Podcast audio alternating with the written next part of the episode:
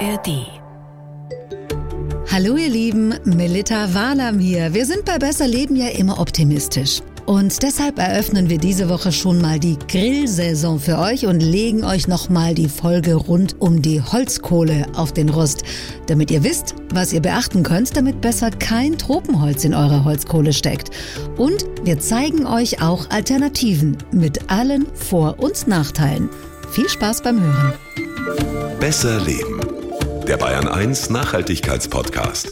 Umweltfragen aus dem Alltag und einfache Lösungen.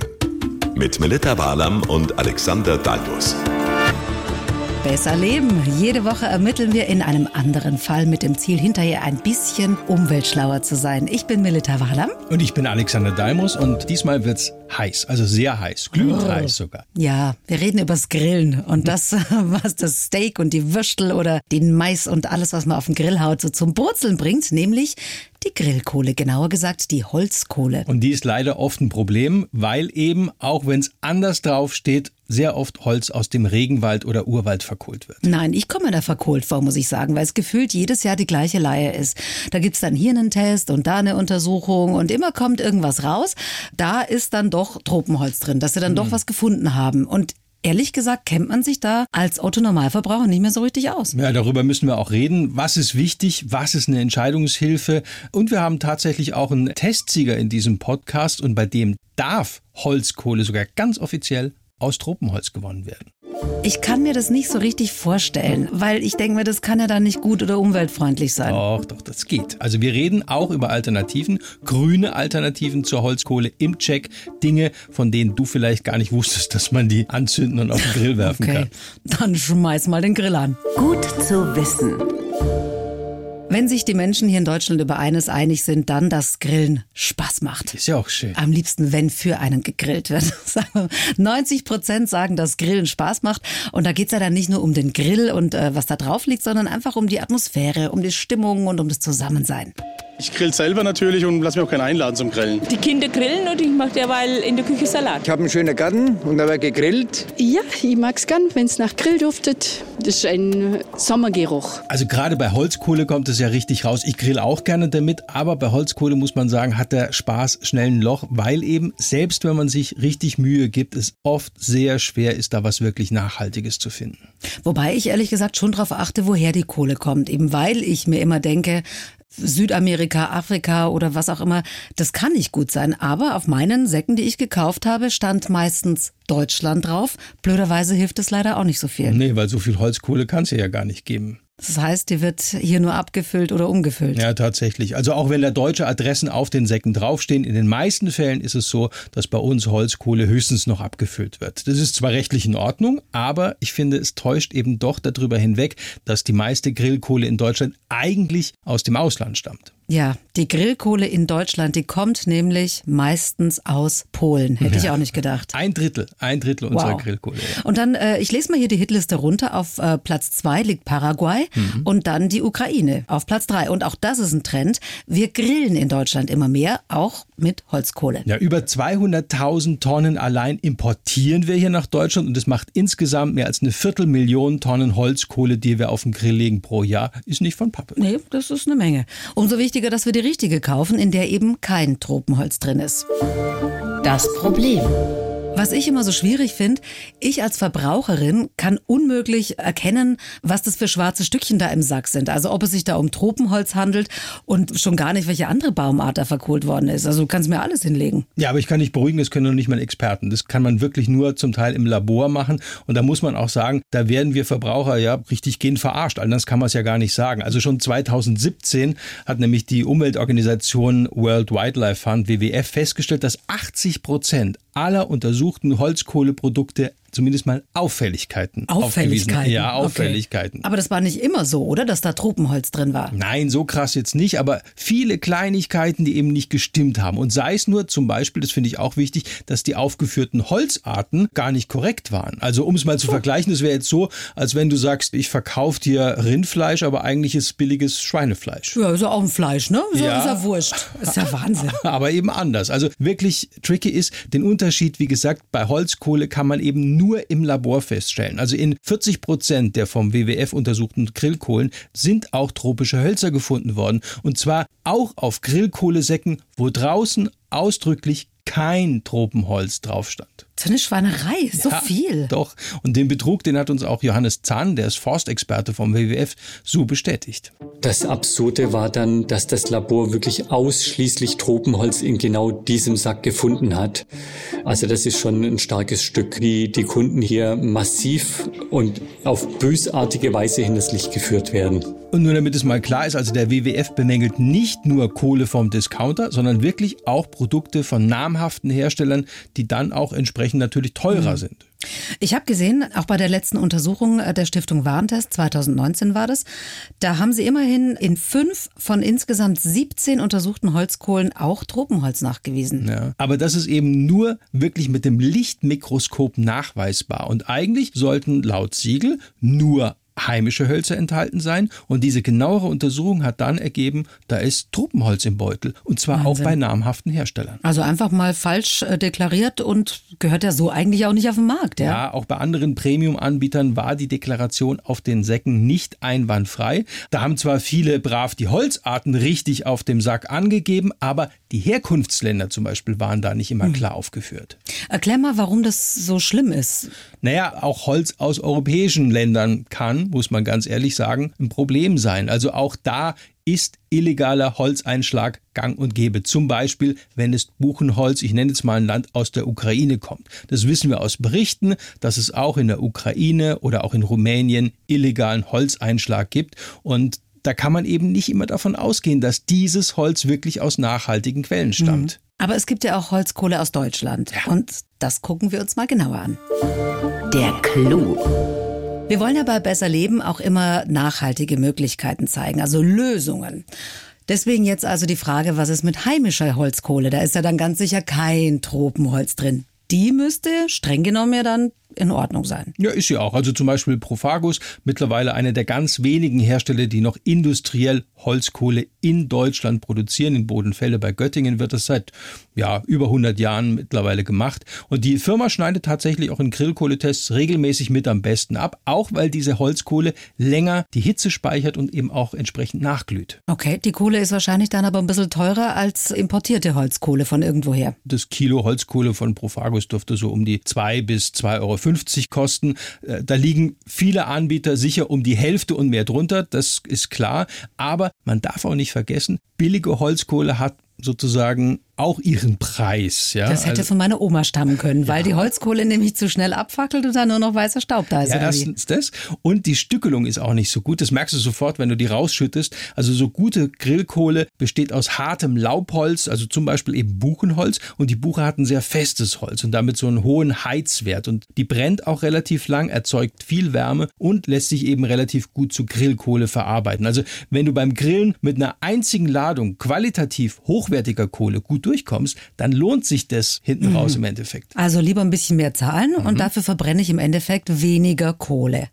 Was ich auch empfohlen bekommen habe, da gibt's äh, ein Start-up aus Augsburg seit 2010 am Markt. Das nennt sich Nero, die Grillkohle von denen. Mittlerweile gibt es sie sogar im Baumarkt zu kaufen, ist mit dem Siegel vom Bioverband Naturland versehen. Und da kommt das Holz auch nicht aus dem Ausland, sondern aus dem Stadtwald von Saarbrücken. Also ist nachhaltig und wird in Frankreich verkohlt, also direkt hinter der Grenze. Kurze Transportwege, auch das passt. Also kann man mit dieser Nero-Grillkohle zumindest aus Umweltsicht nicht viel falsch machen. Ich denke mal, die hat auch ihren Preis dann. Ja, ist nochmal ein Stück weit teurer, da kostet dann das Kilo so 2,70, 2,80 Euro. Also wie gesagt, Billigholzkohle kostet dagegen nur einen Bruchteil. Dafür ist hier eben in diesen Produkten garantiert kein Tropenholz drin. Wir sind noch einen Überraschungssieger schuldig. Denn du wolltest erklären, mein Lieber, warum ausgerechnet eine Holzkohle bei der Stiftung Warentest super abschneidet, obwohl da Tropenholz drin ist. Ja, Da war doch was, gell? Ja. Ja, es geht nämlich um Flamenco Qualitätsgrillkohle. Klingt spanisch, Oh, ist aber nicht aus. Spanien, nein, sondern aus Namibia. Und äh, die ist erstens mal gar nicht so teuer. Also da kostet das Kilo so, naja, 1,20 äh, ungefähr im Schnitt. Also deutlich günstiger als die anderen beiden. Kommt, wie gesagt, aus Afrika, aus Namibia. Und da ist tatsächlich auch draußen ausgewiesen Tropenholz drin. Und das ist trotzdem wunderbar, wenn du diese Holzkohle kaufst, weil es in Namibia einen Strauch gibt und der eigentlich dort gar nicht beheimatet ist und der breitet sich rasant aus. Das nennt man Neophyten. Ne, Das sind so Pflanzen, Ja. die sich ausbreiten, obwohl sie dort gar nicht heimisch sind. Wie hier der Bärenklau oder so. Ja, und dieser Strauch wird also in Namibia gerodet wie blöd. Und wenn dieses Holz dann zu Grillkohle verarbeitet wird, dann ist es eben mit Raubbau jetzt in dem Sinne nicht zu verwechseln. Hier kommt das Holz zwar aus den Tropen, aber das ist ausnahmsweise sogar erwünscht. Und diese Grillkohle gibt's auch überall zu kaufen. Ah, Flamenco Qualitätsgrillholzkohle, das gefällt mir. Also, wem das alles zu schnell ging, mit Namen und Preisen etc. etc. könnt ihr alles gerne nachlesen unter bayern1.de slash besser leben. Und wenn jetzt gerade bei billiger Grillkohle Hinweise auf die genaue Herkunft des Holzes fehlen, dann gibt's doch sicher irgendwelche Siegel, auf die ich mich zumindest verlassen kann oder an denen ich mich orientieren kann. Gibt's da so ein Siegel für Ja, Holzkohle? also das ist wirklich schwierig. Also es gibt zwar äh, das FSC-Siegel, das heißt Forest Stewardship Council, abgekürzt FSC, wo das draufsteht, da sollte kein Holz aus illegalem Einschlag drin sein. In der Vergangenheit hat sich allerdings herausgestellt bei verschiedenen Stichproben, dass gerade auch das FSC-Siegel keine echte Garantie dafür ist, dass wirklich keine Holzkohle aus Tropenholz sich im Sack befindet. Ich sage zwar, das ist immerhin besser als gar nicht zertifiziert, aber was man kennen sollte, was nicht schlecht ist, das ist ein DIN-Prüfzeichen. Jetzt kommt eine Zahl. Ja. Gib mir eine Zahl. EN 1860-2.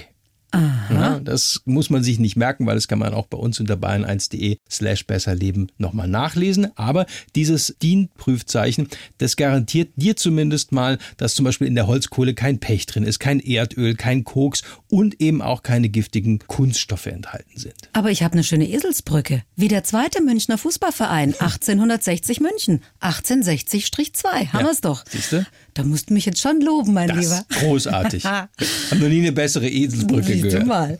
Wir hatten ja auch noch eine grüne Alternative zur Kohle versprochen und zu der kommen wir jetzt. Gibt es neue Ansätze?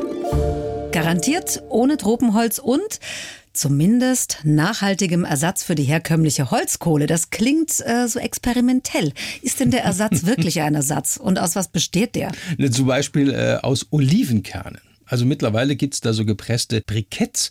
Das ist ein Abfallprodukt aus der Olivenölpressung. Und äh, diese Oleo Bricks, die gibt's tatsächlich in einigen Bioläden oder Biomärkten. Die kosten etwa, naja, so drei Euro pro Kilo, etwas mehr als handelsübliche Holzkohle. Aber die brennen zum Teil wirklich auch länger als handelsübliche billige Holzkohle. Und die Initiative Abenteuer Regenwald, die hat äh, verschiedene Sachen mal getestet. Und diese Olivenkerne haben eigentlich sehr gute Brenneigenschaften. Also die werden gut heiß.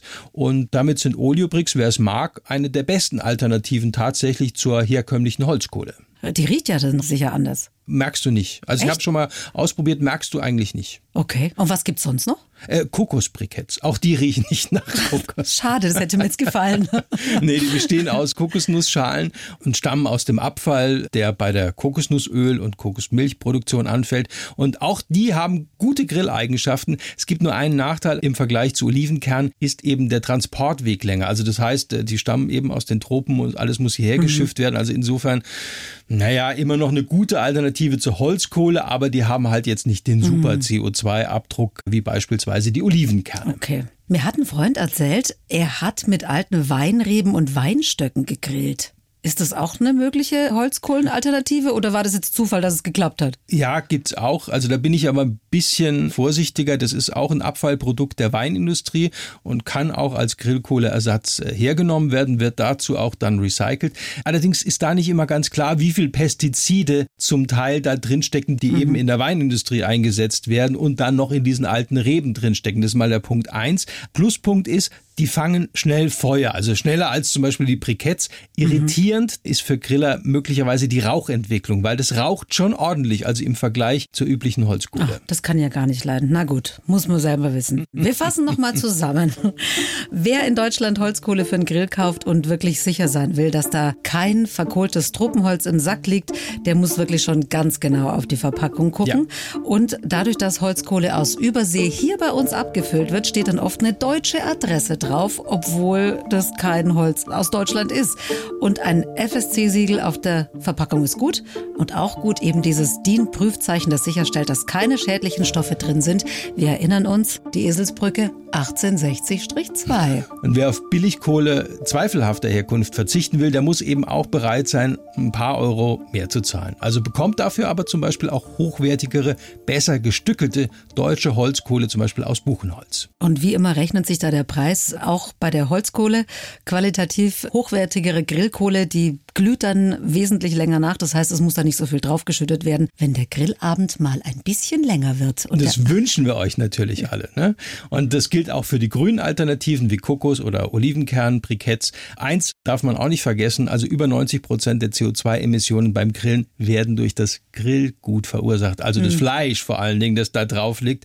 In einem Stück Rind oder Schweinefleisch, da steckt nun mal vorab schon jede Menge mhm. CO2 drin. Das liegt in der Natur der Sache. Aber man kann ja auch mal einen Maiskolben mehr grillen ja. oder eine Zucchini oder Aubergine oder Kinder Paprika. Kinder lieben Maiskolben. Und Grillkäse. Ja. ist toll. Eben.